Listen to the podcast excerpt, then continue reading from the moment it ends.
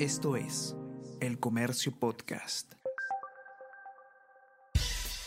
Buenos días, mi nombre es Soine Díaz, periodista del Comercio, y estas son las cinco noticias más importantes de hoy. Jueves 8 de septiembre.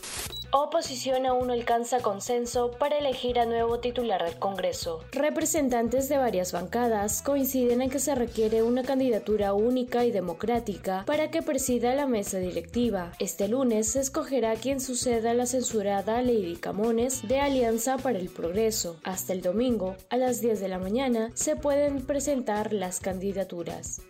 Suspenden a Freddy Díaz, pero continúa estancado su desafuero. Congreso aprobó sanción de 120 días. Ahora falta que se instale la subcomisión que verá las denuncias constitucionales en contra del congresista Freddy Díaz, acusado de violación. El debate se realizó en sesión secreta por ser un tema relacionado con la intimidad personal presentan moción para censurar al ministro Alvarado. Actual titular del Ministerio de Transporte y Comunicaciones, Jainer Alvarado, fue interpelado el lunes. Ayer concurrió al Pleno el ministro Willy Huerta del Interior por los cambios en alto mando de la Policía Nacional del Perú.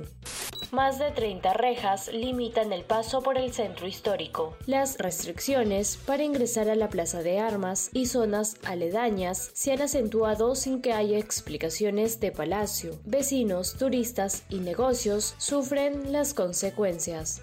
Melgar se despide de la Sudamericana con otra dura caída. Melgar quedó fuera de la Copa Sudamericana 2022 al caer por 3 a 0 ante Independiente del Valle en el Estadio Monumental de la UNSA de Arequipa. El equipo ecuatoriano se llevó la serie con un marcador global de 6 a 0 a su favor.